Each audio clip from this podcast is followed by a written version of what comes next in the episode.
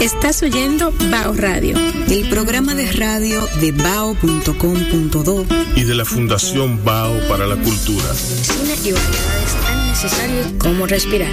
Por esta, tu Quisqueya 96.1 FM. Un corito no tan sano. Y regresamos aquí en Bao Radio. Esa era Anita Denise Baker es una cantautora americana. Ella es eh, una de las cantantes más populares de la categoría soul, baladas, durante el periodo de los 80 de RB. Ella comenzó su carrera en el 1970 con la banda funk que se llamaba Capítulo 8 y ella comenzó con su primer álbum que se llamaba The Song Stress en el 83. Y en el 86 ya tenía su una, un disco platinum. Así que en tres años ella pudo. Y entonces ahí sacó Rapture, que fue uno de sus número uno. Es una excelente cantante y la vamos a seguir oyendo en lo que estamos aquí en nuestro BAO. Quería hablarle a ustedes de un libro eh, muy interesante que se llama en inglés, se lo voy a buscar de los dos maneras, porque si se lo traduzco en español, no es lo mismo.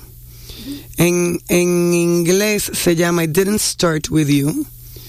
Eh, en español yo le voy a dar ahora por si lo quieren buscar. Es un libro sobre los traumas de tus padres, de tus abuelos y de tus bisabuelos que hoy en día tú cargas sin saber que los cargas. Y quizás esas ansiedades y esas depresiones eh, que tú tienes son eh, por eso, por, por traumas del pasado no necesariamente eh, tuyos. En español se llama, ya me, me, va a llegar porque me parece que no me quiere tengo que entrar en Amazon.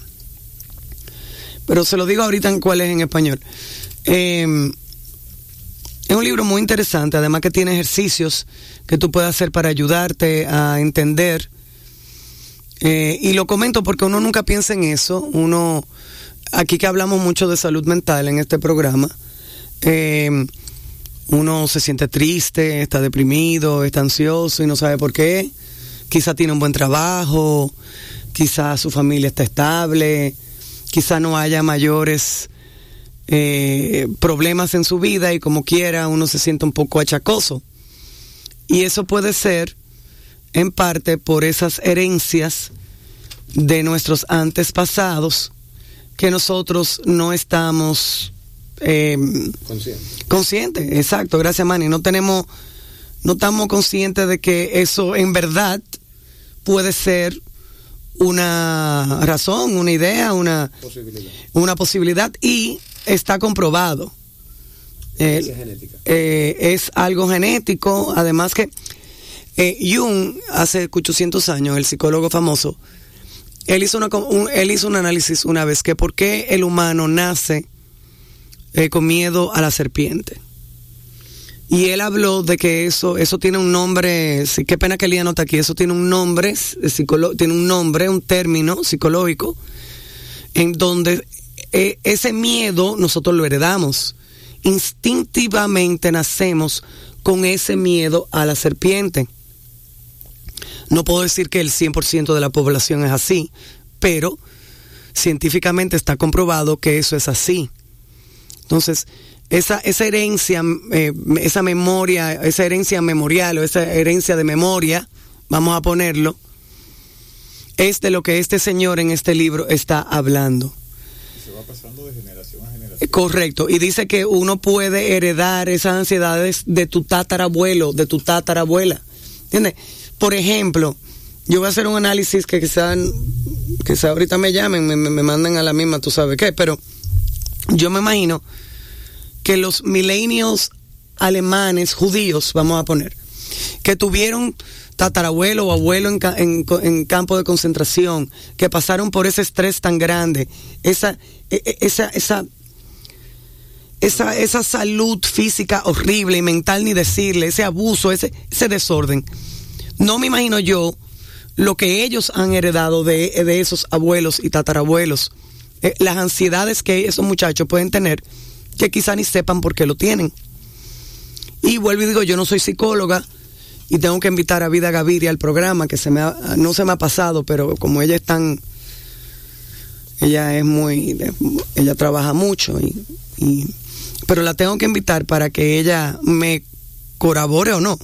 Ahorita me dice que no, que eso es mentira, pero les recomiendo el libro. Es del escritor Mark Wooling. Está en español, está en italiano, está en inglés y está en francés.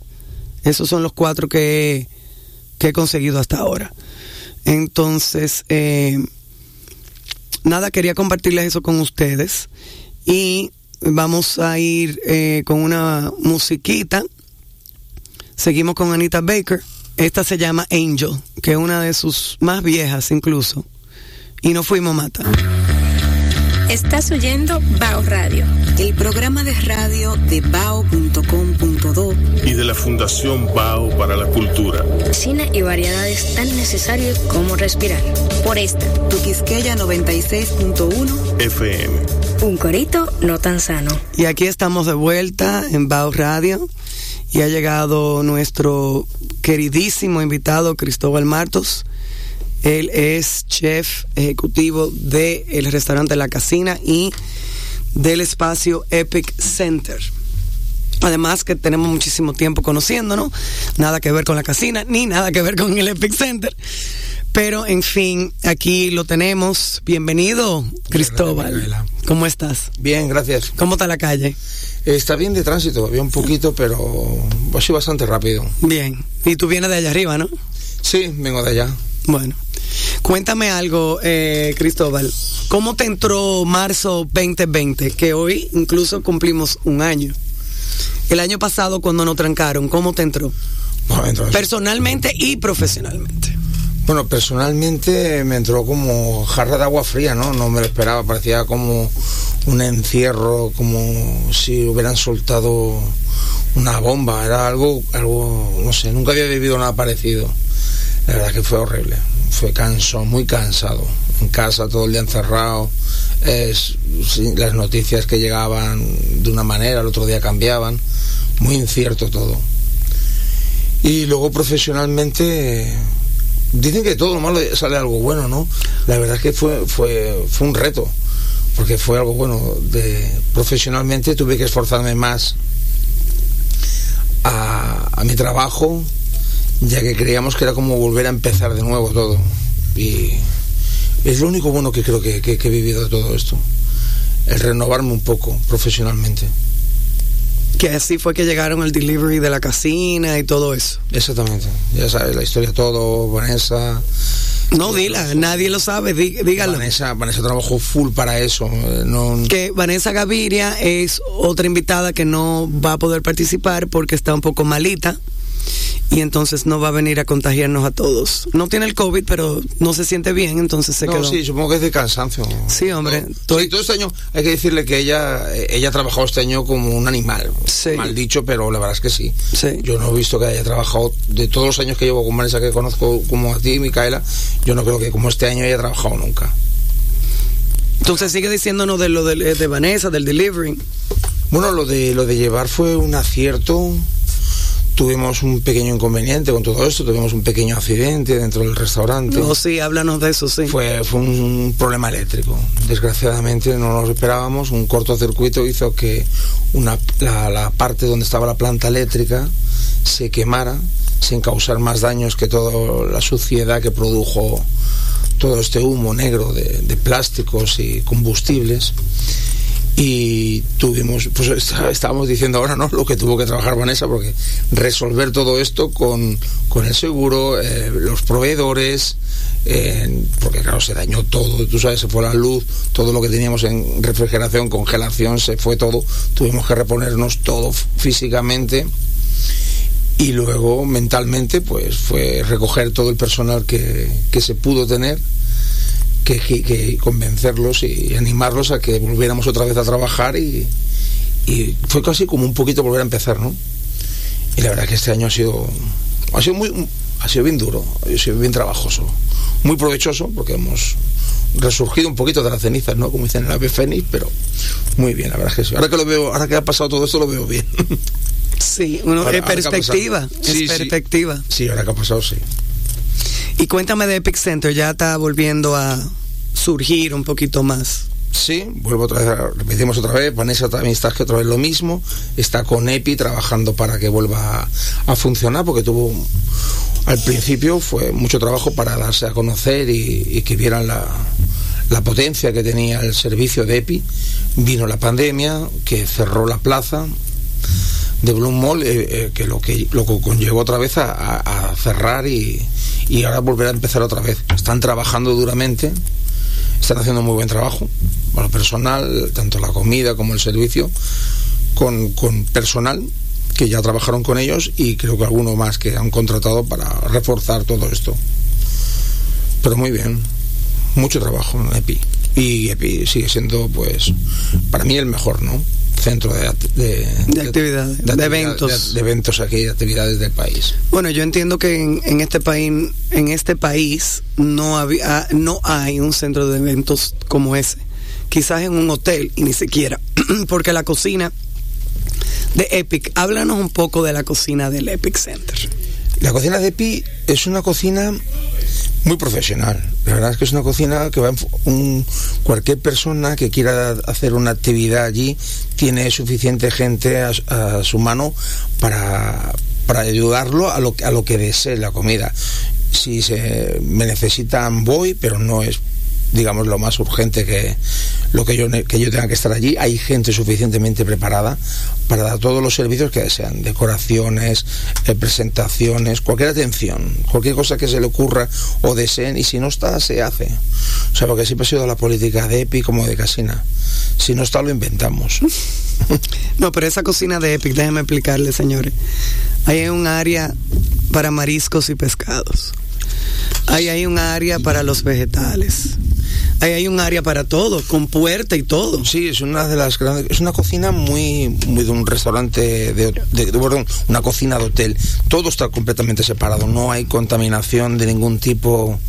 De Yo ningún- creo que en, en este país, en este país hay una cocina así, Bueno, que tú hayas conocido. No, yo no lo he conocido. O sea, lo equipada que está, todos es, todo las, todo la, toda la cocina tiene aire acondicionado, excepto el área central. Pero, quiero decir, todo es un proceso de. Bueno, pero el área central tiene inyección y extracción, así que Sí, ahí sí, hay, sí, hay una extracción. ahí hay un, un aire tipo. Sí, luego tenemos las corrientes de aires exteriores del salón, que tienen una, una capacidad de aire super, muy, muy fuerte. Y la verdad es que si no es una cocina caliente, aparte ya hay carros preparados para el equipo que hay para, para, hacer- para mover toda esta comida caliente una vez le dé el servicio y que el comensal reciba su, su comida caliente. O sea, no hay...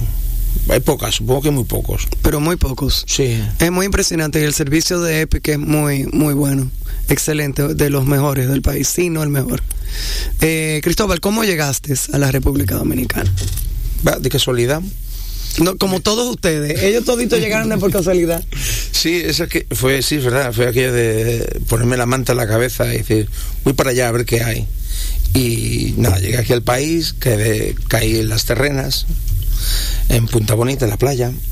Ahí conocí a, a la que es la, mi mujer, la madre de mis hijas, y dominicana, de Santiago, de los Caballeros. ¡Wow!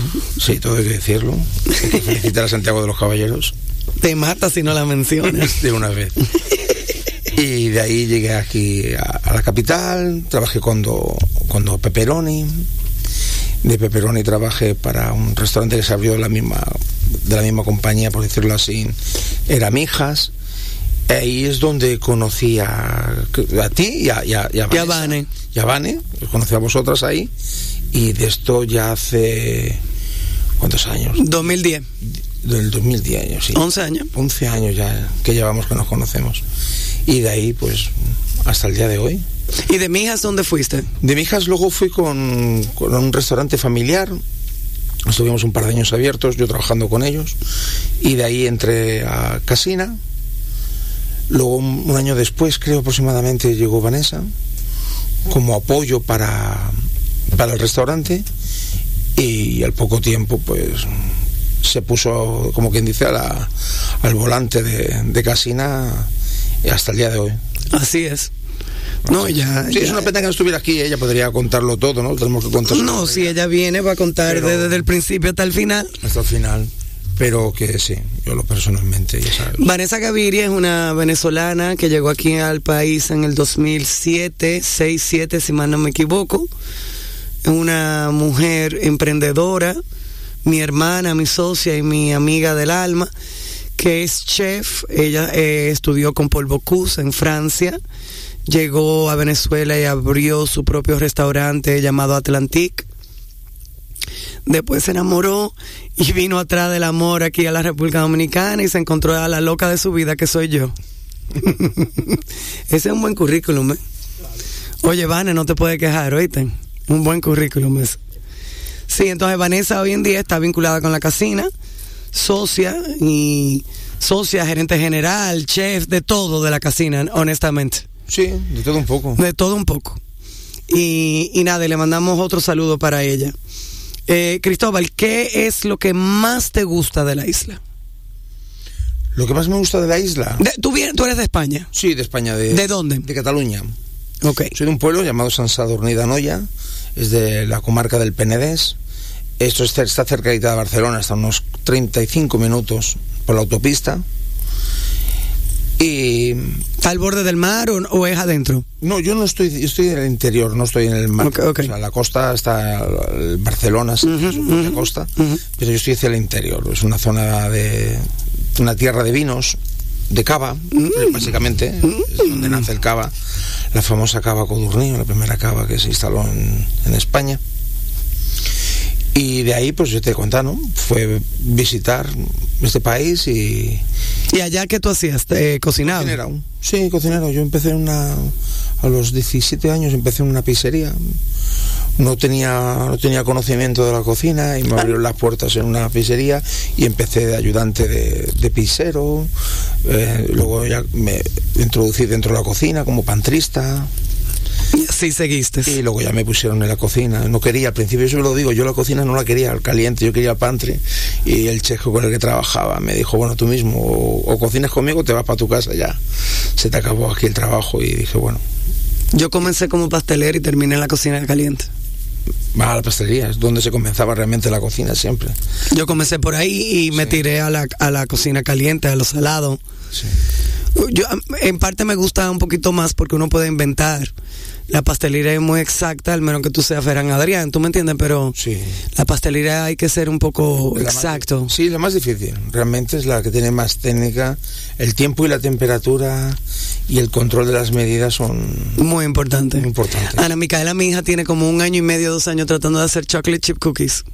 No ha podido con, con la receta en mi libro, pero ella se niega, ella coge el internet, busca su propia receta y las pone en el horno y cuando ella abre el horno, nada más dice de nuevo. Ya tú sabes, Cristóbal, mira, regadas todas. Eh, un- desorden. Y yo le digo, "A- algo estás haciendo en la mezcla, vieja. No sé qué, porque tú no me llamas, tú no pides ayuda.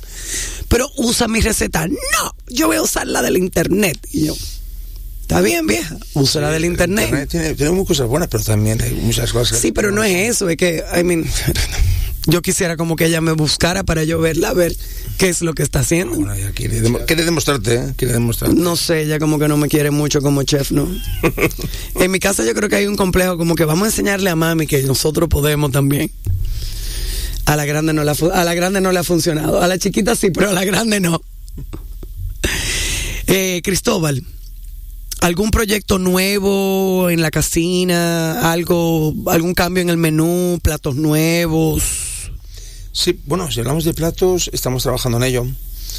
Porque yo siempre trabajo con lo que es Víctor, Víctor Levis, eh, socio copropietario de la casina, con Vanessa también. La mencionamos todo el tiempo a ella, pero es verdad. eh, ellos tienen plato, ideas de, de platos, entonces nos sentamos, hablamos de ellos o simplemente me los me piden que empecemos a hacer pruebas sobre, sobre alguno de ellos y van surgiendo ideas. Una vez lo hacemos, de aquí pues buscamos si, si se queda como tal o hay una mejora en él. Como proyectos nuevos hay algo, hay, hay un casino, se habla de ahí, para finales de año tal vez. Va a ser un casino un poquito más casual. No va a dejar de ser la mentalidad de, de la, de la compañía. Va a seguir igual, la misma, la misma calidad, todo, pero tal vez un poquito más, más, más, un poquito más sencillito a la hora de, de hacer algunas cosas, pero no en calidad, en calidad en absoluto. Obvio, claro que sí. No, ahí no va a bajar nada.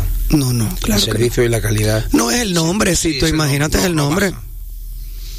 Tú puedes abrir más casual, tú puedes abrir un café, pero tiene que ser lo mismo. Sí, los platos serán. Es una, es una marca que ya está establecida y tiene su identidad. No puedes fallarla. No puedes fallar. No, no puedes. No puedes permitir el lujo. Eh, Mata, noticioso y musiquita. Ok, nos fuimos, nos vemos ahora, señor. Viene Bao Radio, el programa de cine y variedades tan necesarios como respirar. Por esta tu Quisqueya 96.1 FM. Un corito no tan sano. No, tenía problema. Yo estaba feliz con Y estamos aquí de vuelta con Cristóbal. Pero antes, quería, eh, aquí estábamos teniendo una discusión de la pizza. Yo soy pizzera y obviamente Cristóbal es pizzero. Y Manny entiendo que es pizzero también. Mata, ¿usted es pizzero también? Ok. Entonces aquí estamos con la historia de la pizza. Comienza seguramente, oigan, comienza seguramente, así que no es, no es que estamos seguros, es que no estamos seguros. Hace tiempo con la historia del empleo del pan por parte de la humanidad. Se tiene constancia de que en la antigua Grecia, cuna de los panes planos, donde ya se servía el placuntos, decorado con hierbas, especias, ajo y cebolla, en la época de Darío I el Grande, antes de Cristo. Los soldados persas tomaban pan plano con queso fundido y dátiles de su parte superior y Virgilio en la Ene- Eneida menciona un plato similar.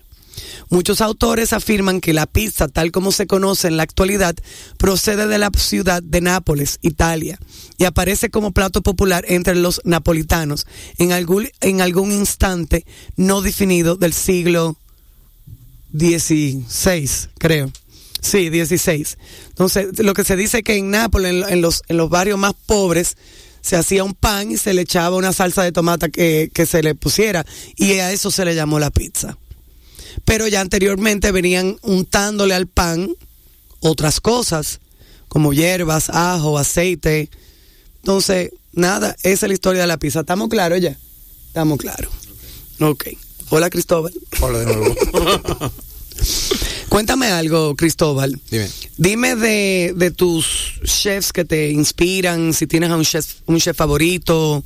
Ayer estuvimos re- hablando de restaurantes, top restaurantes del mundo. Eh, y de bueno, hablamos de Italia, de París, de Nueva York. No hablamos de España. Eh, Perú hablamos, yo creo. Yo de España siempre he puesto. Sí dijimos que había el mejor corte de, de carne de vaca En España. en España. Exacto. De, de vaca vieja. Sí. De vaca vieja. Galicia. ¿No puedes hablar de eso? Yo no sabía que eso existía. Bueno, es que hay una, cre- hay una creencia de que la carne, las reses, las vacas, no se pueden dejar eh, en- em, envejecer mucho tiempo porque la- el músculo de la carne se endurecía. Eso por la parte de la, de la las, Norteamérica, la, res que so- solemos comer aquí en el país importada. Por el tema de la infiltración de grasa en el interior, el marmoleo, como lo conocemos. Y en España, en Galicia, toda la vida la carne se ha dejado crecer, pues vieja, o sea, eh, casi, digamos, el doble, el doble de edad o, o tres veces por encima de la edad media de una res en Norteamérica que se sacrifica. Y se demostró que la carne no tiene que ver con eso, es, es la, la- la forma de criar el animal. Y, la, y luego viene la maduración, por supuesto, que suele rondar entre los 25 a los 45 días, un promedio de... Cada uno va manejando, el tiempo de maduración que tiene. Y la, lo que hablabais, ¿no? La carne, la, la vaca vieja, la vaca rubia de Galicia, es una de las carnes más tiernas. No, es, no es una, una Kobe, no, no es eso tampoco, por el, por el tema de infiltración, pero la carne no es dura. Se demostró perfectamente que la carne no tiene que ser un, sacrific, un sacrificada tan joven. ¿Qué proceso lleva? La- el tema de- del envejecimiento de la carne, de la maduración, Es Eh, lo que le dicen dry aged. sí. Eh, que debe de ser en un lugar donde tenga una circulación de aire con- mm, fresco, como, como si se hiciera la, la curación de los jamones, la- la- los jamones, chorizos, todos estos productos de, de areado. Y lo que hacemos, lo que, bueno, lo que sucede es que con el paso del tiempo la carne va, va perdiendo humedad, va perdiendo agua.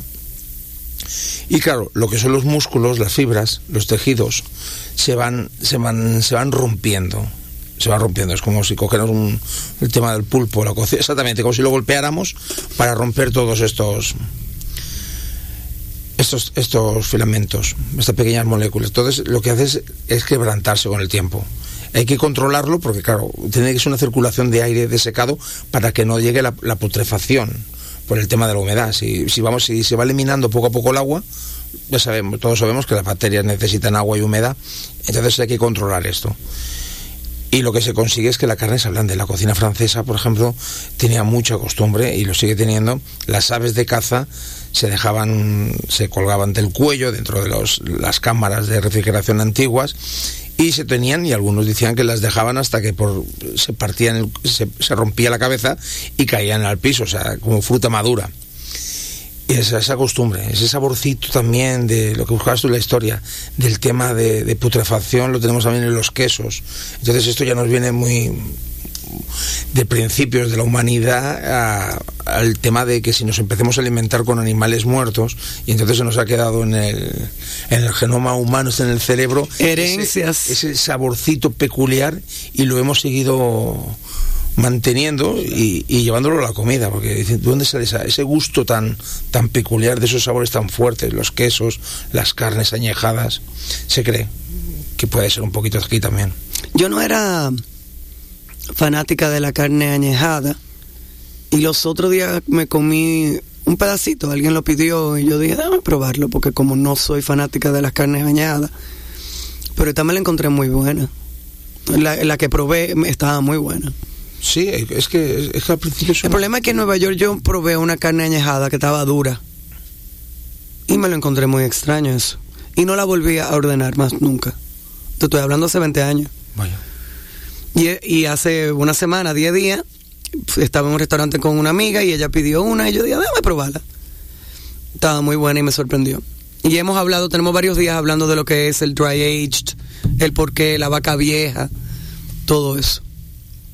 Sí, no, son animales que se creía, ¿no? Eso estoy diciendo, que había que sacrificarlos muy jóvenes, pero ha quedado más que demostrado que no es el caso. Tiene que ver mucho también la raza, por supuesto, hablabais, ¿no? Es una, una, una, vaca rubia, es un animal inmenso, como, el resto de las razas, pero tiene mucha grasa intermuscular. No intro, pero inter tiene, tiene bastante. Y es un animal que se pastorea ahí en Galicia, en la, la zona norte, Asturias, y es un animal que vive libremente, no está encerrado, y su alimentación, aparte de, lo que come en el pasto, pues tiene, pues claro, la- las pajas en granos, tiene de todo. O sea, es un animal que se cuida muy bien alimentariamente. Es un tema porque hay, hay varios bandos. Hay un bando que dice que si uno deja que la vaca camine y que pastoree, entonces eh, la carne se va a poner dura porque los músculos, bla, bla. Entonces hay otro bando que dice que si tú lo tienes encerrado, bajo estrés y no está pastoreando, entonces la carne va a salir dura. Sí, es cierto. Eh, ¿tú, tú me entiendes? Entonces es como que um, eh, no es una contradicción total, porque unos dicen afuera es mejor y otros dicen no, adentro es mejor. Otros dicen afuera es peor y otros dicen no, adentro es peor. No, yo creo que el animal... bueno, Debe de yo digo que debe de caminar. En Estados Unidos las tienen caminando. O sea, los animales dejan de caminar quizás unos días antes del sacrificio porque las recogen, porque terminan de hacer el último eh, eh, engorde por algún motivo, pero los animales... Pero igual con los pollos, esas fábricas de pollo que son horribles, que tienen a todos Sí. esos pollos uno arriba del otro. Hay teorías que dicen, ah, no, pero esos pollos van a salir tiernos comparado a uno que esté andando. Mm, No, algunos hemos comido Bueno. pollo de campo y sabemos que no, que es, no es verdad. no es verdad. Claro que no. No. Y saben mejor los de campo, claro, comen de todo. Sí, no, claro, tú sabes cómo es aquí en este país. Pues sí, Cristóbal, eh, ¿tú lees? Sí, ¿Te gusta leer? Sí, me gusta leer. ¿Qué estás leyendo? ¿Estás leyendo algo? Leo mucho sobre lo que hago. Me ¿De gusta- cocina? De cocina. Me gusta eh, lo que hablamos de algunos chefs españoles. Me gusta seguir la- las biografías de ellos y luego, sobre todo, principalmente lo que están haciendo. Porque la cocina es un constante renuevo de, de todo. Técnicas, recetas, el tema de, de las fusiones y ahora pues, la- gracias a las redes sociales que se ve tanto, o sea, la gente tiene a su, a su alcance más que antes, antes era más difícil, antes solamente, tú sabes, era libros y ya. Y si No, hay, podías, hay, hay de todo. y pues si podías comprártelos. Exacto. Y si podías, porque no era tan... Igualmente hoy siguen siendo tan caros como hace 20 años. Sí, pues antes uno era más joven, no disponía de tanto dinero, Mm. tenía que trabajar más. Pero sí, verdad que sí. ¿Qué chef sigues? ¿Qué chef te inspira? ¿Qué chef te encuentras Bueno, interesante? Eh, en general sigo, me siguen gustando los, los de antes, porque todavía no, no Todavía tienen validez. tienen, son, son, hicieron los, los que han hecho la cocina, ¿no? Yo por España, lo que hablamos, sin duda Ferran Adrià, yo creo que ha sido el que, eh, eh, no, no creo que haya un chef español que haya ayudado más a la cocina española que Ferran Adrià en general, y fuera de España, Mundialmente yo diría también. realmente ha hecho lo que fue, yo creo que ha sido el único que, que, que- que durante cinco años consecutivos quedó como el mejor restaurante del mundo. Nadie lo ha batido. Hasta el día de hoy no ha habido nadie que, que haya llegado hasta donde ha llegado. Él, él subió, la- él, él entró a otra dimensión Sí, culinaria. Es- fue, sí, fue una locura. Yo, fue algo impresionante. El tipo se propuso hacer lo mejor cada año y lo consiguió. El, ¿Tuviste la dicha de ir a su restaurante? No, no he Yo ido. tampoco. No. Vanessa fue. Vanessa sí estuvo, y estuvo, tiene un libro dedicado de- sí, sí, del sí, sí. hermano, Sí, sí. de Albert, Albert un tremendo repostero, Pero, montó el restaurante Tiques en Barcelona, genial, tremendo restaurante también Albert, me gusta mucho su cocina Albert, es un, es que eran dos, se habla siempre de Ferran, pero, pero la cocina era Ferran y, Al- Y Albert, sí, yo sé, y Albert. que eran los dos. Albert no era solamente repostero, Albert fue el que se le ocurrió la idea de las aceitunas, de fabricación de las aceitunas, de oliva. O sea, hizo muchísimas cosas, Albert. Albert era un coco. Sí.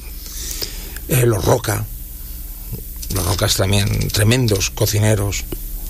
Eh, David Muñoz, un loco, tremendo loco con la cocina. Un monstruo también, hay que admirarlo. Dani García, Quique da Costa, eh, Subijana, Arzar, Arzar. Arzar. eh, Los rocos y Arzar son cocinas simples pero complicadas, ¿no? Sí, Azar, Azar se fue un, Azar un- es un señor que hizo su cocina, pero no dejó de, de innovar. Siempre ha sido que la cocina tiene que innovar. Y ahora está su hija, ¿no? Sí, su hija Ana.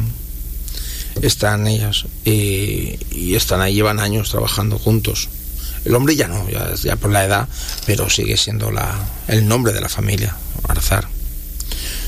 Y cocineros extranjeros, pues tengo varios, tengo japon- desde la cocina japonesa, eh, francesa, ingleses, australianos, eh, así- Corea, me encanta la cocina coreana, me gusta. Yo intento siempre poner algo coreano dentro de la cocina, de la, del menú de la casina.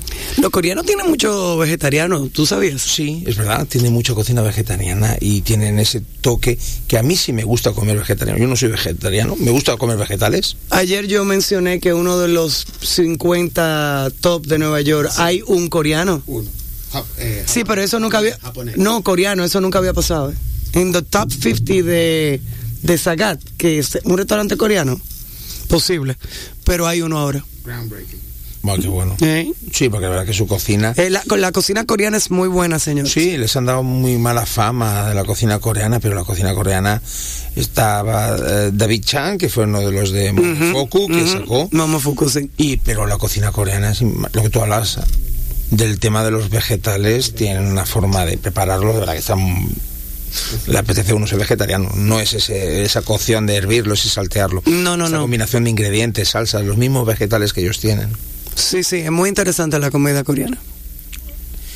Y bueno, de todos un poco, la verdad es que to- todos, todos los que sean de cocina, la verdad es que me resulta igual de interesante. ¿Regresas a un mismo libro o no? Yo, por ejemplo, yo, como pastelera, tengo un libro que yo siempre lo uso de referencia cuando estoy como que no muy segura de las cosas.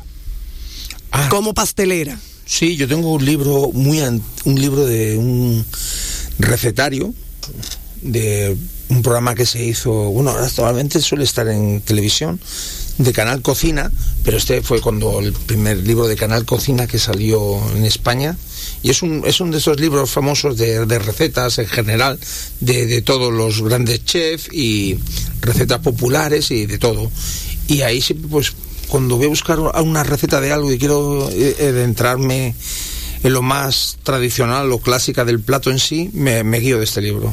Ya lo tengo, básicamente todas las páginas están sueltas. No, yo me imagino. Sí, está más que es. Pero lo tengo ahí que no se pierde nada. sí. Yo tengo una tarea bastante fuerte porque. ¿Y eso qué? Una tarea que ya te va a cumplir ocho años, increíble, nueve años, increíblemente. Cuando mami se murió, mami cogía recetas y ellas las escribía a mano en un en un en un cuaderno. Entonces, cuando ella se murió, yo encontré ese cuaderno que está amarillo. La y además ella lo hizo en lápiz. Ay, lápiz. Entonces ya tú sabes, ese lápiz se está medio borrando. Y una de las cosas que tengo que hacer, que debí de haber hecho durante la pandemia, era digitarlo. Digitalizarlo porque ahí eh, están sus recetas, recetas de mi abuela árabe. Ahí está la receta original del kipe crudo, del baba ganoush, del tipile. Y yo tengo que digitali- digitalizar todo eso. No deje que se pierda eso. No, no, está ahí, no, no se va a perder, está ahí. Sí, El problema es que se me va a borrar de aquí ahorita. Bueno. Busca la forma, saca una y la probamos, la, la haces y lo vamos comiendo. Ella tiene ahí un coffee cake de 24 horas. Vaya. Ella lo hizo eso para mi comunión, recuerdo como el día de hoy. Pero mira, una cosa divina. Sí, esas cocciones largas. Mata, nos fuimos ahí con una musiquita.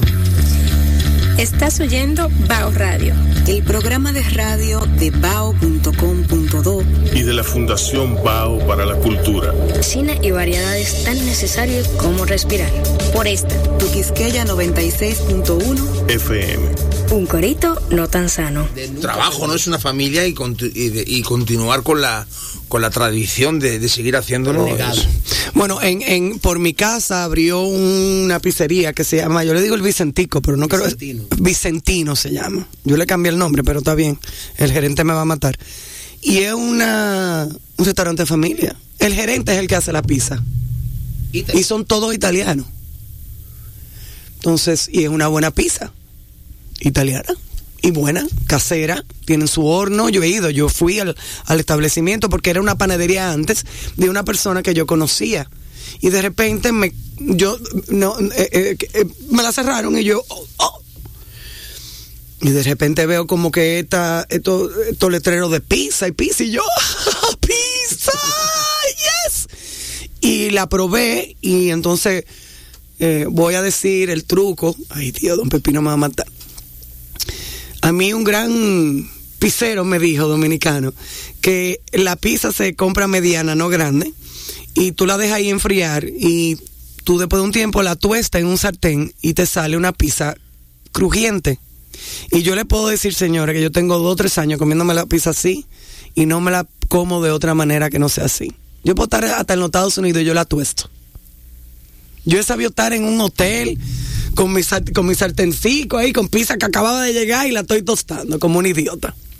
Pero es muy buena. Dinos de comida, Cristóbal. ¿Cuáles son tus platos favoritos dominicanos? Dominicanos, yo el, el primer plato que tengo es el cocho. O sea, yo soy loco con el sancocho. Yo el sancocho, yo lo digo siempre, el sancocho para mí me recuerda a un plato de, de- de donde yo soy, el de Cataluña, la cardolla, que viene siendo un guiso como el sancocho. En este caso no tenemos eh, los víveres tradicionales y la carne no se, no se, digamos, no se guisa en un caldero primero, sino que es, es cruda directamente y, y es, es esto, una mezcla de carnes con, con, con caldo. Y yo cuando yo llegué aquí probé el sancocho, que siempre lo digo, tuve la suerte de comerlo en un, un grupo de, ami- de- de- de amigos, lo hizo en un caldero, como va, en leña, con cuatro bloques para sujetar aquel caldero, con todo lo que había, con todo lo que lleva un sancocho. ¿Y usted sabe, tú sabes cuál es el, el ingrediente secreto del sancocho? El ingrediente sancocho, bueno, mi mujer... Secreto. secreto. Bueno, Bueno, para el mí, que sabe de eso sabe cuál es. Es secreto porque no todo el mundo lo sabe. bueno, no conozco, no conozco como tal. Para mí, yo creo que es el, el ajo. Yo creo que para mí es uno, uno de los ingredientes es el ajo. Cilantro ancho. El cilantro ancho, bueno, mi mujer lo usa mucho para las habichuelas. Ese, va a ser- ese es sagrado. El cilantro ancho para en mi para- casa también, pero para el sancocho es indispensable. Ah, mira, yo tenía algo como, como el ajo. Soy otro amante del ajo, uno de los ingredientes Que yo también soy amante del ajo. Y el ajo, el punto de ajo que lleva un sancocho es la que... Pero bueno, el cilantro ancho sí, lo- lo- hay que reconocer que no es el finito, el... No, es el, bueno, es la hoja. Sí, sí, me refiero que... La no- hoja entera, grande. sí, el ancho, sí, el largo, No es el lo que nosotros le decimos cilantrico, no es eso. sí. ¿Y qué más? Sancocho, ¿qué más? Eh, Nada más. No, no, Ah. no, no, no. Me gustan mucho las habichuelas. Soy loco con las legumbres. Vamos, todo tipo de legumbres. Las habichuelas guisadas. Me da igual que tengan carne o no, no me importa. O sea, la verdad es que las habichuelas me gustan. Me las abro, yo las compro de lata y las abro y me las como así, ¿no? O sea, Oh, Cristo. sí, sí, sí. A mí las legumbres, soy fanático con ellas. Obviamente. El, luego el chicharrón, que fue. el- yo hice, un, preparé un chicharrón hace ya años en la casina, todavía está, que fue el primer plato que con el que pude introducirme después. Pork de- belly, ¿no era? Un pork Sí, belly. el, el crispy pork belly. Sí, sí. yo lo recuerdo. Sí, ese fue el primero que, que, me, que pude agregar dentro del menú después de, del anterior chef. Y qué platitos más. Bueno, que en general te podría decir, bueno, em, así los locrios, los moros, los locrios me encantan. Y uno, y uno espagueti guisado con salami o con salchicha. Los espaguetis, sí, como pasta, pero no. No, no, no. Espagueti guisado con salami o salchicha. Ah, bueno, con el de salami sí lo he comido bastante. Con la salchicha no. No, pero mira, tanto. es muy buena con la Sí, salchicha. Yo lo creo, el, el, de, el de salami me encanta. Y el moro guandules, buah, ese, me encanta. Y el de costillitas de cerdo, buah, me loco con ese. No, pero ya a ti, ¿cuántos años que tú tienes Sí, aquí? sí, sí, no, no, sí. Tiene Con como- limón, y lo pongo- yo se me gusta ponerle siempre un, un buen chorrito de jugo de limón fresquito al arroz para darle esa, ese puntito de, de, de, de agrio. Ah, mira, eso no me... Sí, yo, es que es costumbre. Tú sabes que mi, arroz mi tío Mario se servía el moro, el arroz, y le echaba un chorrito de aceite verde y un chorrito de vinagre. Sí, me gusta mucho el vinagre. Yo soy amante. Y lo, me- y lo es el Y eso es... Y tú sabes, mira cómo me pone agua a la boca, Dios mío. Y tú sabes otro truco del dominicano. Se sirve el arroz de la habichuela y se sirve la ensaladita de repollo con tomatico y cebollita y demás. Ah, sí, claro. Y hace así, mira. Fua. Tú no lo has me- comido mezclado. No, no, me gusta separado. No, no, yo, yo Sí, soy sí, como sí. tú, de comida separada. Pero ese mezclado ahí, mire. Ese volteo, porque eso es un volteo. ¡Wow! Ah, ¡Qué sí, rico! volteo, sí, verdad que. Muy rico esa combinación, porque es una combinación ácida, entonces la habichuela, entonces el crunchy del repollo, y entonces el arroz y, y la vinagre. eh, eh, Sí, el famoso agrio, me encanta Claro, usted se- tú sabes los Sí. cinco o los seis elementos. Yo creo que ya vamos por diez elementos. Se han inventado más elementos ya en la cocina. Sí, sí, no me mire así. Es la modernidad. Tú deberías de saber ya que tú lees tanto y estás tan. No, sí, vas viendo, vas probando de todo. ¿Qué más, Cristóbal? Cuéntanos algo. Contar algo. Bueno, eh, ahora mismo, pues lo que tenemos, eh, lo que tengo en la cabeza es esto, ¿no? Es el tema de del menú, que estamos con la, la casina, es que seguimos con el tema de, de, de volver a poner a disposición de nuestros comensales y Tengo que ir para allá a comer mi Milos Inspiration. al famoso Milos, sí. Este también fue, fue, fue bueno, ya todo el mundo sabe, ¿no? Es, es el famoso Milos del restaurante de, de Miami, que Víctor Levy nos, me llevó a mí y a otro compañero, Carlos Martínez, y, y nos metimos de frescos en la cocina de ellos, nos sacaron y, y nos peguemos allí para quitarles la receta, ¿no? Que le hemos, en algunos casos, eh, le hemos mejorado en algo. Es muy rica. La verdad que sí. Es berenjena y zucchini eh, longueadas bien finitas, Sí. frita y entonces tiene una salsa de yogur griego. Sí, es muy divina. sí, a veces tenemos... Es un plato muy refrescante y es vegetariano. Sí, totalmente. No que soy vegetariana, pero lo digo Sí, como promoción. sí, es un plato vegetariano. Ustedes tienen bastante platos eh, vegetarianos. Sí, teníamos un, también el tema un poco de, de platos eh, veganos. Es un poquito más difícil. Sí, es bueno, es que el, el vegano principalmente yo no soy muy amigo de él porque el quitar quitar lo que es la- los productos lácteos a los vegetales y la proteína como el huevo, eh, incluso hasta la miel, uno de los ingredientes que a veces pues no, nunca- Es un ingrediente muy importante Sí. en la cocina. sí, la cocina sí, pues no, no te deja un margen. La miel porque viene de abejas. Sí, porque viene de abejas y es... Pero uno no mata las abejas para, para comerse la miel. No, supuestamente es el tema de... Bueno, tampoco un huevo. el huevo tampoco la leche. Sí, no, no, no, ya, ya. No me voy a meter en ese tema porque ese temita No, es se nos van a complicadito. matar, los o sea, veganos nos van a matar. Sí, sí, nos van a matar. Pero sí, sí, me gusta la cocina vegetariana. La cocina vegetariana, hablamos de la cocina coreana y, y del resto, ¿no? La, y la- ¿Tú conoces a Yusuf Ottolenghi? Él es un, claro. es un él, maestro de la cocina vegetariana. Exacto, él es un maestro de la cocina vegetariana y él tiene como seis libros, yo tengo cuatro de los libros de él, son fantásticos. Yo el último que conseguí de él fue el- la cocina extraordinaria, la que tiene del- de vegetales. Sí, sí. Plenty se llama. Plenty, sí. Plenty, hay uno que es Plenty, hay eh, Plenty 2.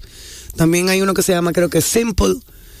Y hay otro que no es vegetariano, que es un ya normal y tiene carne y tiene esto y tiene lo otro. A mí ese es uno de mis chefs favoritos, honestamente. Sí, la verdad. Y es un chef noble porque es un chef que si tú no eres chef y te, eh, te antojas hacer una de sus recetas, puedes tener mucho éxito. No es de estos chefs donde tú vas con una receta y tú dices, Dios mío, ¿y qué es lo que estoy haciendo? Etapa 1, etapa, paso 1, paso 2, paso 3, paso 4, paso 5 y paso 6.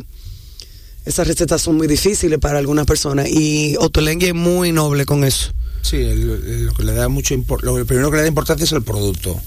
Es lo que tiene es el producto. El- Sí, digamos, fresco. fresco. El trabajo con ese producto fresco, los vegetales. Y luego ves que lo que tú dices, ¿no? Estos ingredientes que son a veces difíciles de encontrar, el- son simples, están muy cerca, está el supermercado. Hay pocos que. que A él le gusta mucho la berenjena, le gusta mucho el- el- la remolacha y le gusta mucho la remolacha cruda. Él tiene una ensalada de remolacha cruda, longeada bien finita, con una salsa de miso por arriba y semilla de ajonjolí. Yo me la robé y la puse en mi libro.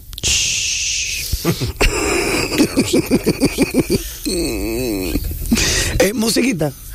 ¿Qué? Ah, ¿qué música te gusta, verdad? Yo le iba a ¿Qué preguntar. música? Bueno, Sí. Ahora, ahora para acá venía con, con un chofer. Tú te ves como que eres de rockero. Me gusta, me gusta la música, sí. Yo soy un poquito de la música de, de antes, ¿no? Me gusta, siempre me ha gustado los 80. Yo de verdad, suena muy así, muy cliché decir que 80. Pero es que yo creo que los 80, 80 hasta 90 es donde, para mí, donde la mejor, la música se hacía de otra manera. Para mí ahora es muy comercial todo, pero grandes, a ver, por ejemplo, lo tengo que decir, aquí en este país, Juan Luis Guerra no puedo dejar de mencionarlo, o sea, es, yo creo que lo ha sido siempre. Yo recuerdo de su primera canción. Juan Luis es una eminencia. quisiera ser un pez. Yo creo que de ahí para allá no he dejado de oír. Juan Luis, yo creo. O sea, fue impresionante. Eso es. O sea, tremendo artista. Sí, muy tremendísimo. Y luego hay otros compositores aquí que oigo algunas canciones en general. No soy muy de, muy de merengue, bachatas, no, no es. En España me, sucede lo mismo. Las músicas clásicas no soy muy, muy de esto.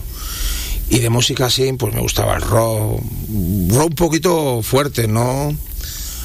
Platero y tú, eh, La Polla Record, eh, Barricada, Extremo Duro, Metal, metal. metal, Metal. metal, luego ya sí, luego brasileños. Es que se te ve de lejos que era lo que te gustaba. Musiquita así, sí, sí, música de. que, que siempre lo he dicho, yo no he visto música con más cariño y más amor y, y con menos violencia que ese tipo de música. Porque ahora que dicen que es música violenta, me- mentira cochina. No, la metal no es violenta, lo que es intensa. Es intensa y Pero violenta no es. sí, sí. Eso fue una mala reputación que cogió. Sí, le dieron muy mala reputación. Las mejores baladas las han hecho. Sí, porque ellos, ellos no eran, ellos no eran violentos. Eh, ¿Y la sigues oyendo? Sí, oigo un poco ya. No, no estoy como estoy con casa, con, con las niñas. ¿Qué edad tienen tus Las hijas? niñas tienen una tiene tiene 11 y la otra tiene 8. Ya, ya. Sí. Son dos fieras. Son tremendas. Son lo mejor que me ha pasado en esta vida. Francamente, lo digo con cualquier padre que cuando tiene hijos, lo mejor que le ha pasado es tener hijos. Eso es así. Sí. Además que mejora, mejoran a uno muchísimo. Lo hacen, o, o- o- bueno, eso depende, pero no debe, nos, una de las de, la- de las responsabilidades de los hijos de nosotros es que nos hagan mejor persona. Sí, lo hacen, sí, verdad que sí. Y también hay mucha gente que dice que los hijos nosotros no los trajimos al mundo a nosotros enseñarnos, enseñarles a ellos. Ellos vinieron al mundo a enseñarnos a nosotros.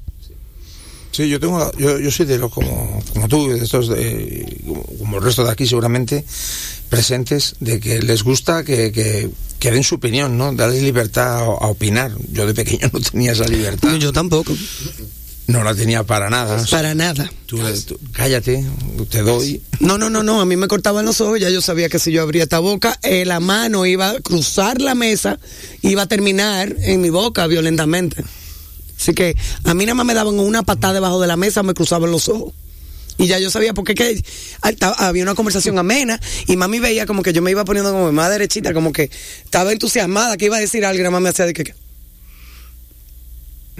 Y yo, Sí. ok, Sí, déjame ojo. volverme a bajarme y ponerme como yo estaba. Sí, esa felicidad que uno quería entrar en O si comenzaba a hablar y ella no la vi o no le dio el chance, me daba por debajo de la mesa. ¡Tito! ah", Y yo.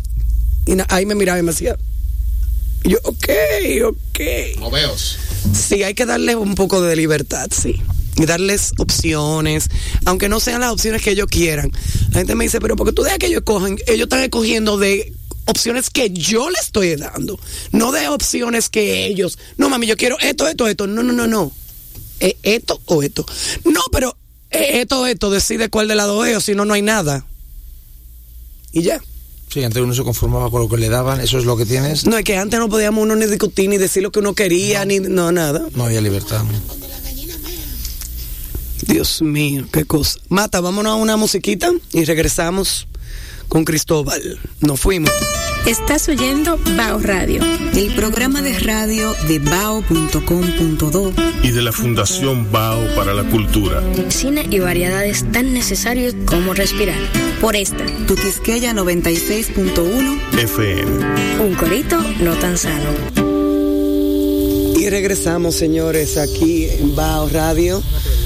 Estamos con Cristóbal y Matamoro quiere hacerle una pregunta.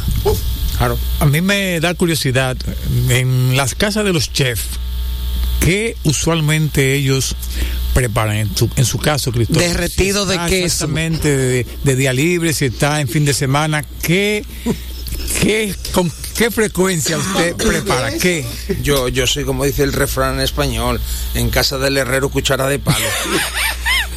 Yo, yo sí puedo abrir esa nevera y veo esa funda de pan, de agua, que, que no lleva más de dos días, que no tengo que calentarle una plancha, es para dentro que le doy.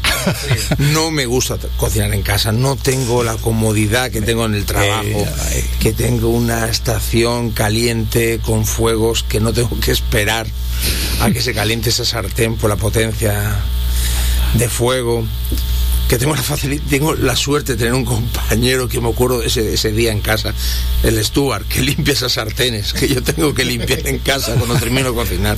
Que cocino, si hago a un día, una vez a la semana que libro, pues hago una comida para, para las niñas, para mi mujer, porque me lo exigen. Porque, porque me lo exigen, la verdad que sí.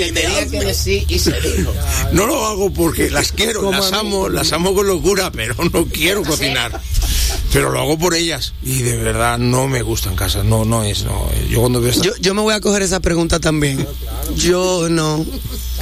¿Tú sabes qué? Puede ser que eh, los primeros 20, los primeros 10 años de mi matrimonio, de mi noviazgo, no, la vamos a decir de los dos años de cuando yo comencé a experimentar con la cocina, que quería cocinar, de los 19 hasta que abrí Clementín.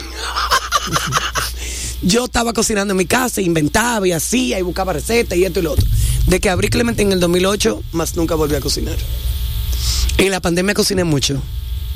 En la pandemia sí cociné. a la cocina, a esta pandemia, mucha Bueno, no hubo, no hubo de otra. Sí, sí, no, no había que hacerlo. No, tú cocinaste, ¿no? ¿Verdad? Oh, sí, obligado. Obligado. O sea, mis hijas de mi comida, sí, les encanta. Y, y critican. Si no les gusta algo, me lo dicen. Claro. Intentan ser muy diplomáticas. No, no tengo hambre. Eh, lo, lo miran, se acercan, se tiran hacia atrás, bueno, y eso pica. No, son de picante. Bueno, no, no sé, una leche. Mira, Pero y cuando, están en mala, pero les gusta, sí. Intento hacer, siempre lo hago con cariño. ¿cómo le entró a ellas la pandemia con la escuela virtual y todo eso? Bueno, yo creo, yo para ellas les, les chocó, pero nosotros los padres, o sea, mi mujer y yo, igual que el resto de los padres en este país y en el mundo entero fue lo peor. O sea, es que es que fue muy complejo. Es que esto de, de educar por por, por, por internet con los problemas de- del mismo internet a veces, los problemas de que por parte de los profesores que no estaban habituados a trabajar por dar clases virtuales a mis hijas en este caso de recibirlas sí estaban muy familiarizadas con el internet y todo pero no con un interactuar con un profesor dándole clases. Las primeras semanas fueron fueron bien incómodas. El colegio lo trabajó bien fueron al paso tenían claro de que eso no no se podía dar de, de golpe y se fue dando poquito a poco las clases interactuando con los niños y ahora bueno ahora solas ahora es facilísimo no hay que ser pendiente de ellos porque si no se escapan. Que si se escapan. se escapan de una Chach. vez Yo he dicho que Carlugo los otros días me dijo a mí. Yo dije, Carlugo, para de estar jugando tanto Fortnite, viejo, y viendo YouTube y vaina. Tú lo que no sabes es que yo me voy a hacer multimillonario jugando eso y yo, perdón. Si mami más yo juego más dinero en el día de mañana, yo me puedo hacer. Y yo, permiso. Excuse you. Sí, mami, porque tú sabes que jugando Fortnite y yo, mira, muchacho de porra, váyase a, a- a hacer tarea. Yo te digo a ti, señores, miren, yo tengo una de 18 años que yo pensaba que era la que se me iba a morir durante la pandemia. Adolescente, comenzando con los coros, que si vamos aquí, que si vamos allí, que si vamos juntando por aquí, que si en casa de este, que si en casa de aquella, y boom, bam, la pandemia. Yo dije, esta niña va a, a- a- yo no sé, se me va a tirar del tercer piso, pensé yo. Y de los tres fue la que mejor lo manejó. la más adulta qué bueno Y no fue por adulta, sino como que ella tiró la toalla y dijo, bueno, no hay nada que hacer, así que vamos, vamos a asumir esta situación.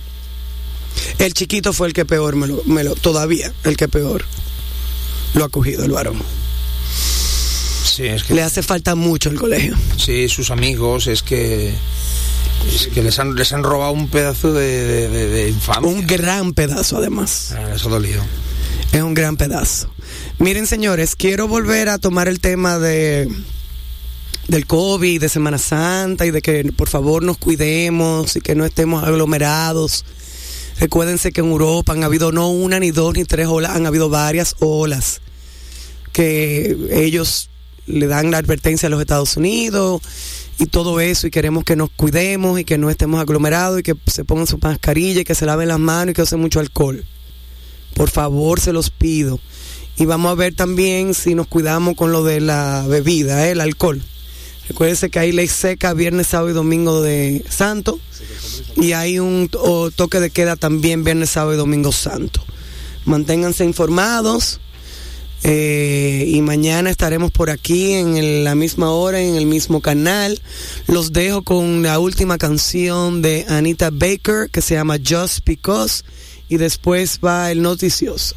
Nos fuimos, Mata. Gracias, Cristóbal. A vosotros, muchas gracias por invitarme. Él los espera por la casina. Bao es una producción de Micaela Tolentino y Rubén Lamarche. Estamos en las redes sociales. Bao en Facebook, Bao Radio en Instagram. Bao se transmite diariamente por Quisqueya FM. Nuestros números en cabina 809-682-1716 y 809-689-2121. QuisqueyaFMRD.com 96.1 y el 98.5 para la región del Cibao.